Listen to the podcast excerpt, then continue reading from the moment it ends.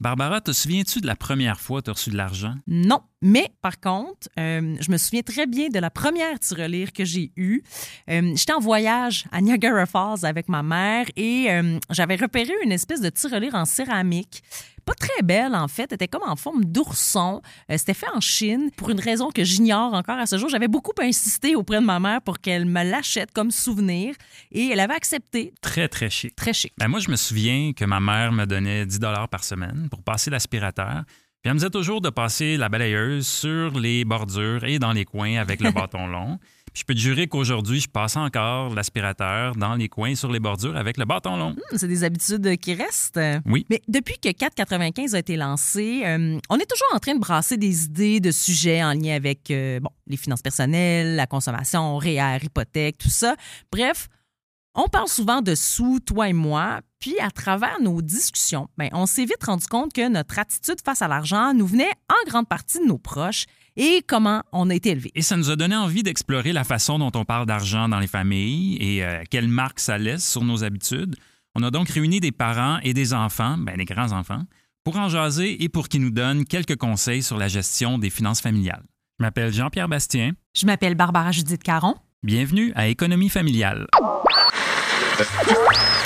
Économie familiale, un balado qui explore comme nos parents influencent le produit.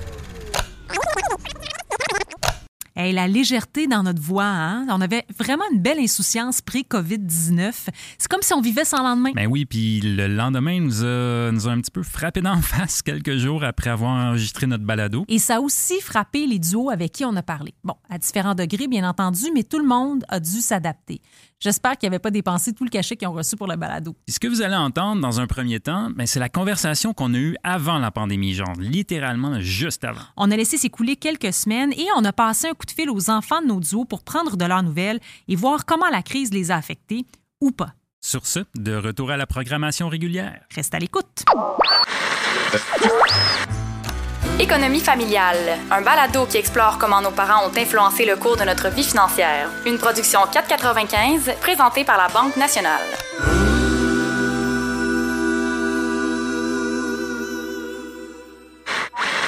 Aujourd'hui, on s'est assis avec Jocelyne et son fils Nicolas. Bonjour, je suis Jocelyne Duprat. Je suis retraitée depuis un an et je suis la mère de Nicolas Perrault. Jocelyne, c'est une sympathique retraitée qui a élevé Nicolas et ses deux sœurs jumelles en travaillant à temps plein. Et avec le genre d'emploi qu'elle avait, et comme après son divorce, elle s'est retrouvée mère monoparentale, disons qu'elle a toujours eu un budget assez serré. Bonjour, je suis Nicolas Perrault, je suis inspecteur en bâtiment, j'ai 36 ans, papa de trois enfants, et je suis le fils de Jocelyne Duprat. Ouais, la vie de Nicolas aussi a beaucoup changé récemment. Tu sais, on aime ça, hein, les histoires de gens qui avaient une belle carrière, un travail payant, mais qui ont tout quitté parce que ça les rendait plus heureux. Ben, c'est un peu ça. Sauf que pour retrouver le bonheur, ben, toute sa famille, sa conjointe, ses trois garçons ont dû se serrer la ceinture. Et j'ai l'impression que l'attitude de Jocelyne face à ses finances, puis bien évidemment là, son expérience de vie en général, ça a donné pas mal d'outils à Nicolas pour que ce soit pas trop douloureux comme transition. Moi, je m'en souviens quand qui, qui plus jeune, quand vous étiez plus jeune, tu sais, euh, tout le monde, euh, mes sœurs, mes beaux-frères me donnaient tout le temps du linge. Moi, je m'en souviens pas d'avoir été au magasin, d'acheter une paire de pantalons à Nicolas, là, quand il avait 12 ans, ou 10 ans. Mais je leur disais, gars, euh, c'est comme ça. Maintenant que je suis adulte, 36 ans, je me rends compte de certaines choses que j'ai vécues dans ma jeunesse, mais j'ai beau fouiller dans mes souvenirs de jeunesse, j'ai jamais, jamais, jamais eu l'impression d'en manquer. Mhm. J'ai jamais eu l'impression d'en, avoir trop non plus, là, mais je veux dire, euh, euh, c'est pas quelque chose que, que ma mère nous faisait ressentir euh, si on n'en avait pas beaucoup. Puis je suis bien content, je trouve ça le fun. Euh, c'est sûr qu'on a été conscientisé à la valeur de l'argent. Oui. Fait que si on voulait quelque chose absolument, ben dès qu'on se faisait dire non, on n'insistait pas. On comprenait le, le- le pourquoi. Bon. Je pense qu'on n'avait pas beaucoup de marge de manœuvre. Mettons que euh, une de leurs amies ou un de leurs amis, ah, ils sont allés au vu. Ben, je dis, oui, ils sont bien chanceux, mais gars, là, moi, là, euh, euh, je pourrais pas, gars, là, on va peut-être faire d'autres choses. Tu sais, je voulais pas les blesser, mais euh, je pouvais pas me permettre une sortie à 50 pièces, je savais, là, avec trois enfants. Mais j'ai pas souvenir, par Non, contre, que parce- tu nous disais non, j'ai pas de sous. euh, de- non, non, on- je, non, pas je, non, non, non, non, non, non, non, je disais pas ça. Tu nous disais jamais ça. Non, je disais pas ça. C'est pas toujours facile de parler d'argent avec ses enfants, surtout, euh, j'imagine, quand on est un peu serré. On veut pas leur faire porter le poids d'une préoccupation d'adulte, mais on veut pas non plus faire semblant que l'argent, ben, ça pousse dans les arbres. Reste que c'est important d'en parler, en tout Mm. cas. Nicolas, lui, ça lui a servi d'avoir compris tôt la valeur de l'argent. Et là, c'est à son tour. Il a trouvé un bon moyen d'en parler avec ses enfants. Son truc, ben, rendre ça ludique, il a carrément décidé d'en faire un jeu. Moi, j'essaie de, de, de ramener ça à leur monde à eux. Je vais donner des exemples. là. Euh, j'ai commencé ça avec mon enfant de 4 ans. Mettons qu'on va faire l'épicerie, puis on croise une machine de, de- à bonbons qu'on met un 25 sous ou un 2 dollars dedans. Là. Ben là, dans son langage à lui, c'est OK, est-ce qu'on a une pièce d'or? Est-ce qu'on a de l'or pour pouvoir mettre dedans pour. euh, Ah ben non, papa, il en a pas en ce moment, mais euh, fait que là, ça donne rien de faire de crise. J'en ai pas une pièce d'or dans les poches. Mais t'es revoir dans ta tirelire que tu as à la maison. Si tu trouves une pièce d'or de la bonne grosseur, là, bon ben parfait, la prochaine fois, tu vas pouvoir t'en prendre une. Fait que c'est. Si je rentre dans son monde de pièces d'or, il est un peu comme un pirate, ça tire à lire, c'est ton- son trésor. J'ai pas, euh, j'ai pas besoin de vous dire qu'il s'en souvient la prochaine fois qu'on va faire l'épicerie. Il s'en va à sa tirelire, il va aller se prendre une pièce d'or, puis il va pouvoir se payer, se payer son, euh, sa petite gomme ballon, des trucs comme ça. Un petit trésor de pirate. Ouais, c'est en plein ça. Bon, là, ça va rester entre toi et moi, mais Jocelyne, elle nous a confié en aparté que quand elle va à l'épicerie avec ses petits-fils, ben, c'est elle qui leur donne des pièces d'or. Blague à part, euh, l'une des questions qui divise en matière d'éducation financière dans les familles, ben, c'est l'argent de poche. Ouh, l'argent de poche, est-ce qu'on est pour? Ou contre? Euh, je sais que je leur en donnais. Je, je pense que c'était peu, là. Un, un dollar. Nicolas, il dit un dollar. Puis à, mes- à- aux jumelles, deux. Je leur redonnais euh, parce que je voulais qu'ils apprennent à gérer. Je leur donnais. Puis j'étais contente. Euh, moi, ça, l'argent de poche a commencé quand j'étais en troisième année du primaire. Je me rappelle vraiment très bien. Ma mère a travaillé dans une institution financière. hein. fait que j'avais mon petit calepin, mon petit livret oui, que je pouvais mettre à jour. Oui, C'est- extrêmement important. Fait que là, j'avais ma, ma, ma petite paye que je mets entre guillemets, là, ma paye, mon allocation de la semaine. Là, j'allais déposer ça à la banque. J'étais tout donc content d'avoir une pièce de plus dans, dans mon compte en banque? Ma mère m'a conscientisé quand même euh, à- au plaisir de l'épargne. Sauf que c'est pas ma mère qui me dit là, tu dois déposer ça, tu dois faire de l'épargne. J'ai pas conscience qu'elle me l'a dit comme ça. Puis comment tu gères ça aujourd'hui, l'argent de poche avec euh, tes enfants? Moi, mon plus vieux, il a 6 ans. Euh, une chose qui est sûre, euh, pour acheter la tranquillité de donner un petit 2 piastres pour faire faire telle tâche, zéro. Je, je- ça, je ferais jamais ça. Par contre, pour qu'il ait son allocation au bout de la semaine, je pense qu'il faut qu'il soit conscientisé qu'il faut euh, que ça se mérite un peu. Là. Je veux pas qu'un montant d'argent soit relié directement à une tâche et surtout pas que c'est pour m'acheter la paix à moi. Si tu commençais à 8 ans, ça va être quoi à 12? Ça à 13, à 14? Ça, les enfants, ils sentent, ils sont pas fous. Même si ce n'est pas dit dans ces mots-là, euh, ils sentent quand c'est pour acheter la paix. Moi, quand on parle d'argent de poche, c'est un peu difficile d'en arriver à une conclusion, hein, parce que chaque méthode a ses avantages et ses inconvénients. En tout cas, si je peux donner un autre exemple, hein, moi, quand j'étais jeune, je gagnais des sous pour faire mon lit, mais je perdais des sous quand je le faisais pas. Et là-dessus, bien évidemment, chacun a ses façons de faire. Dans le cas de Nicolas, euh, il en gagnait de l'argent de poche, il a grandi, son petit calepin l'a suivi, euh, il a fini par étudier et travailler en finance, sauf que... Ben, sauf que, comme on le disait tantôt, à 30 ans, ben, il a lâché une job qu'il aimait pas, puis retourné à l'école. Ça, souvent, on trouve ça fascinant, ce genre d'histoire-là, de gens qui ont changé de vie. Mais quand on a les deux mains dedans, là, dans le concret, c'est pas toujours aussi glamour. Et disons que pendant quelques années, lui et sa conjointe ont vécu un petit stress financier. Un énorme stress financier quand même. euh, avant, avant de faire une dépression, j'ai décidé de juste d'arrêter mon, mon emploi. Puis je savais pas dans quoi aller. Fait que j'ai été presque pendant un an à voir un orienteur des salaires très très minimes. Là. Je suis retourné à un travail que je faisais euh, lorsque j'étais étudiant. Là. J'étais allé faire des chocolats. Ça a mis une pression financière sur notre euh, foyer. Par contre, ma conjointe m'a vu malheureux dans mon ancien travail. Fait que c'est, elle m'encourageait, elle était derrière moi à 100%. Euh, elle voulait pas tout le temps me voir malheureux parce que je ramenais quand même ce malheur-là à la maison. là. ça, avait, ça avait un impact sur notre vie euh, de couple et notre vie au complet. Euh, donc, elle m'a baqué à 100%. On s'est serré les deux la ceinture au point de vue financier. Euh, elle a, ass- a assumé une bien plus grande partie euh, du budget familial pendant quasiment quatre ans. Parce que c'est ça, pendant un an, moi, j'ai presque pas eu de revenus. Après ça, je suis retourné à l'école. Là, zéro revenu. Les revenus étant drastiquement baissés, ben, les dépenses ont drastiquement baissé. À un niveau est-ce que c'était pas nécessairement plaisant, c'était des sacrifices. Là, j'utiliserais vraiment le terme sacrifice. Tu sais, quand on fait notre budget euh, euh, dans les, la colonne dépenses, il y en a une coupe que c'est du luxe, là. Ben, moi, c'était à zéro totalement. zéro, zéro, zéro, zéro. Fait que les seules dépenses, c'était la nourriture, c'était l'hypothèque, c'était. euh, puis peut-être par mois, un 50$ de, de, de plaisir. là. Est-ce que vous parlez facilement d'argent en couple, toi et ta conjointe? Très facilement. Mhm. Et on en parle même quand même assez régulièrement. On remet à jour nos, nos finances. On- je fais juste. euh, parce que la vie, elle va vite avec trois enfants. On, perd un peu le contrôle sur cer- certains trucs. Fait que des fois, on, on refocus un petit peu, pas une soirée complète, mais je veux dire, un petit moment dans la soirée où qu'on on se dit, bon, mais là, on est rendu où, là, dans telle, telle, telle affaire? La garderie, le paiement, est-tu fait? Euh, le- L'école, c'est que. on se met à jour pour être sûr qu'on manque pas un paiement ou que tout est correct, qu'on n'a rien oublié. On s'en parle de façon quand même naturelle. On a une assez bonne euh, répartition de la responsabilité financière aussi dans notre couple. Euh, C'est zéro tabou, on en jase euh, ouvertement, puis c'est même important parce que si on fait nos trucs en silo, ben là, à un moment donné, on, peut perdre des bouts. On essaie d'équilibrer les, les choses, même si on a un compte conjoint, c'est par ce compte-là que toutes les, les dépenses passent, mais nos revenus individuels ne sont pas déposés là-dedans. Nicolas, te souviens-tu d'un conseil financier par rapport à une situation particulière que ta mère t'aurait donné? Ma mère m'a pas euh, donné, m'a pas dicté comment je devais gérer mon, mon argent. C'est plus dans les gestes, dans la vie de tous les jours, dans la façon de répondre quand on demandait quelque chose par rapport à l'argent. dans- Fait que c'est plus dans la façon qu'on a été C'est élevé. peut-être lui qui a plus euh, assimilé euh, ma façon de vivre par rapport aux deux autres. Non, elle nous a laissé vivre vraiment de la façon Vivre, qu'on qu'on ouais. voulait. Quand on faisait euh, de quoi qu'elle n'était pas d'accord, elle nous le disait, comme par Oui. exemple un radio que je me suis acheté. Il s'est acheté un radio, mais un radio, là, il prend quasiment la table au complet. Mais 20 ans plus tard, je l'ai encore, ce radio-là. Oh oui, il l'a encore, il l'a encore. Si on revirait les choses de bord, Nicolas, est-ce que tu aurais un conseil financier, un conseil d'argent à donner à ta mère? Flobe tout. Ouais, Toute ta vie, t'as été euh, Ouais, c'est ça. Hyper discipliné, mais tu sais, je sais que c'est pas dans ton terrain- tempérament, tu l'as dit, la sécurité, c'est super important pour toi. Mm. C'est un concept que j'ai un peu moins, fait que c'est plus difficile à comprendre, sauf que il y a des gens qui quittent ce monde avec beaucoup trop d'argent. Ouais. Mais beau, c'est le fun de donner un héritage, mais t'as pas vécu pour ça, là. Mm.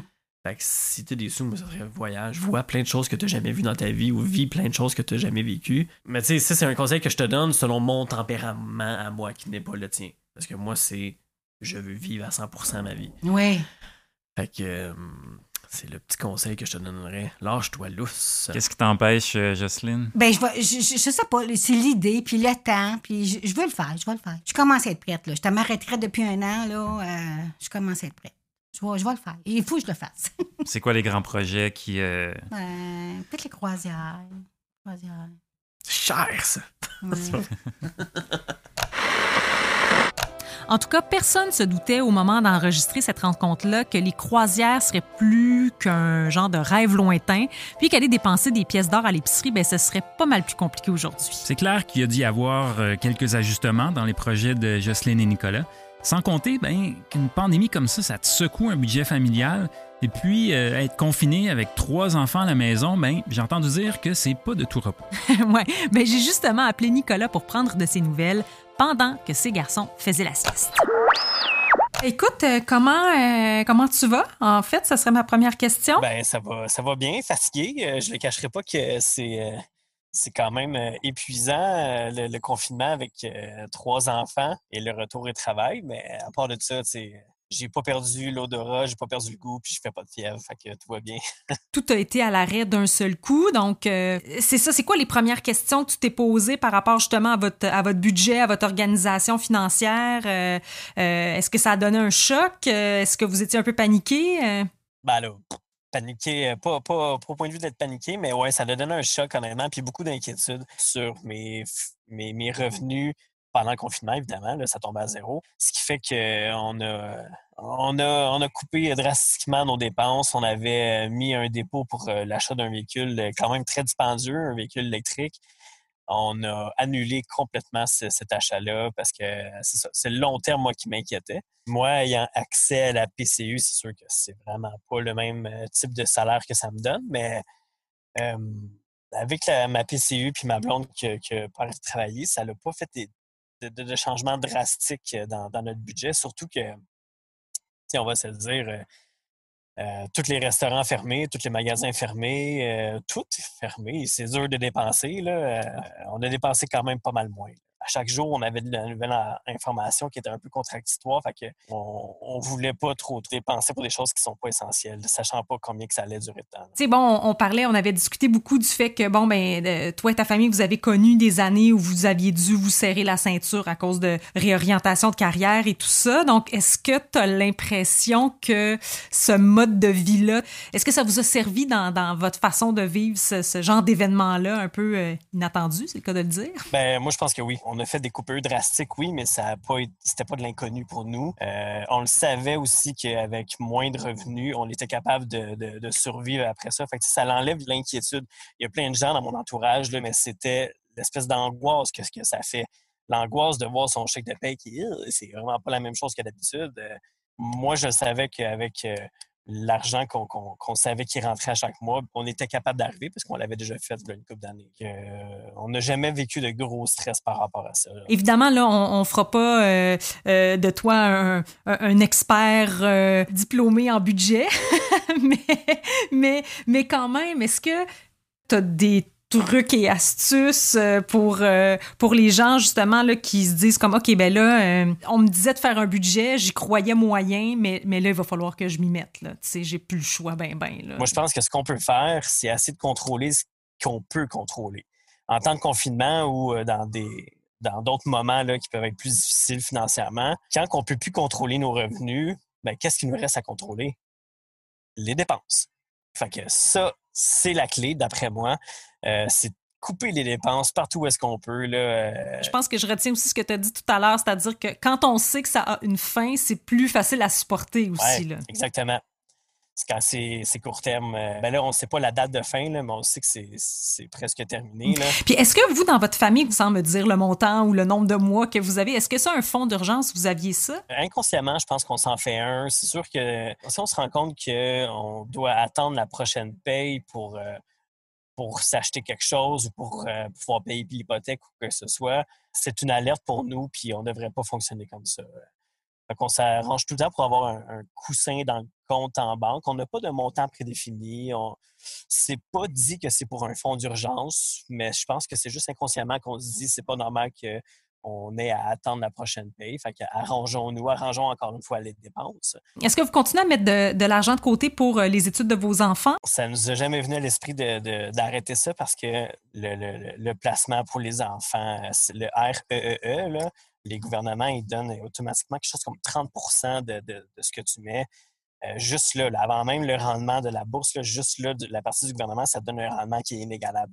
Ça, on ne veut pas couper ça. On met presque pas de REER et de, trucs comme pour nous, pour, euh, pour ma et moi. C'est vraiment le, placement des études qui, qui, passe en premier tellement que c'est intéressant, la, partie du gouvernement qui donne. Ça, n'affectait pas tant que ça notre budget, même en confinement. Fait qu'on ne l'a pas arrêté. Non, on n'a absolument pas l'intention de jamais arrêter ça jusqu'à temps qu'il soit rendu aux études. Toute cette expérience-là des, derniers mois, est-ce qu'il y a quelque chose qui va changer dans, ton rapport ou dans votre rapport à l'argent, euh, euh, à l'épargne, au budget? La leçon que j'espère que je vais réussir à tenir, si je pouvais me, me discipliner à prendre une journée de moins sur la route, par exemple, pour mon travail, ben oui, ça ferait pas, ça fait moins de revenus, mais Colin, je passerais pas mal plus de, temps avec les enfants. C'est ce que j'ai réalisé euh, durant le confinement que on travaille trop dans la vie. On travaille comme des fous. Puis je dis, oh là, ma blonde, moi, mais je trouve tout le monde. On travaille trop pour se, payer des bébés. Puis là, c'est le reste qui est quand on fait ça. On a tous été forcés de mettre une pause à tout ça. On réalise à quel point crime c'est le fun, euh, notre vie avec moins de stress. Euh, pas moins de stress financier, mais moins de stress, euh, je veux dire, le poids du travail, tout ça. J'espère qu'on va apprendre de tout ça puis qu'on on reviendra pas dans notre vie de fou euh, où est-ce qu'on veut faire tout le temps plein, plein, plein, plein, plein d'argent. Mm-hmm. D'ailleurs, ben, parlons-en de, la famille, euh, justement. comment va Jocelyne? Elle va super bien. Elle, elle était, elle est à la retraite. Fait que ça n'a pas été un très gros impact financier. C'est sûr qu'au point de vue la société et tout ça. Ma, ma mère est un peu hypochondriaque, fait que euh, elle prend toutes les précautions. Elle- je pense que ce qu'elle trouve le plus difficile présentement, c'est son éloignement. Peut pas venir voir les enfants. Euh, un Zoom ou un FaceTime, c'est bien le fun, mais c'est pas pareil. Fait que je pense que c'est ce qu'elle trouve le plus difficile. Parce qu'au point de vue financier, ça n'a rien changé. Elle est à la retraite. On lui souhaitait des croisières. Je pense que malheureusement, il va falloir que qu'on change de. Je veux quand même qu'elle apprenne à dépenser son argent, qu'elle pense à elle-même. que- Mais ouais, les croisières, euh, je pense que c'est pas pour. Mais il y aura, il y aura des. Il peut y avoir des beaux voyages à faire euh, au Québec aussi. Là. Pas. Oui, oui, je suis d'accord. Dernière question, euh, Nicolas. euh, je veux juste savoir qu'est-ce qui arrive avec les, les pièces d'or des enfants. Les pièces d'or des enfants, ben là, on les utilise pas bien bien parce que ces pièces d'or-là, en fait, euh, euh, ils les utilisent quand ils vont dans une petite machine à l'épicerie. Euh, fait que là, ils- les petites pièces d'or, ils s'accumulent, mais ils en dépensent plus bien bien parce qu'ils sont pas allés dans un magasin depuis le confinement. Bon, ben, ils, pourront toujours mettre ça dans leur, dans leur tirelire en attendant. Dans leur tirelire, ouais. En tout cas, on souhaite aux garçons de Nicolas de pouvoir retourner dépenser leurs pièces d'or très bientôt. Quoique, c'est aussi une très bonne occasion pour initier les enfants à l'épargne. Ouais, ben, c'est peut-être pas de cette façon-là dont Jocelyne a inculqué l'épargne à Nicolas, mais comme il disait, la pomme est pas tombée loin de l'arbre. Puis je trouvais ça intéressant que Nicolas pense peut-être à travailler un petit peu moins, passer plus de temps avec sa famille. C'est clair que la pandémie, ça a bousculé nos habitudes, mais peut-être aussi que ça peut nous en faire prendre des meilleures. Venez d'écouter Économie familiale, un balado de 4,95 présenté par la Banque nationale. Vous avez hâte que votre budget sorte du confinement et vous avez besoin de conseils pour y arriver? La Banque nationale est là pour répondre à vos questions. Puis il est rendu où le radio? Ben, il- je l'ai encore. J'ai acheté ça, j'avais 15 ans. Je me rappelle comme c'était hier. Fait que Et ça fait puis, il 21 était ans. content de son radio. Je veux dire, si ça fait 21 ans que tu l'as, à quelque part, c'est une, bonne dépense, euh, ça doit durer. Ben oui, Ouais. certainement.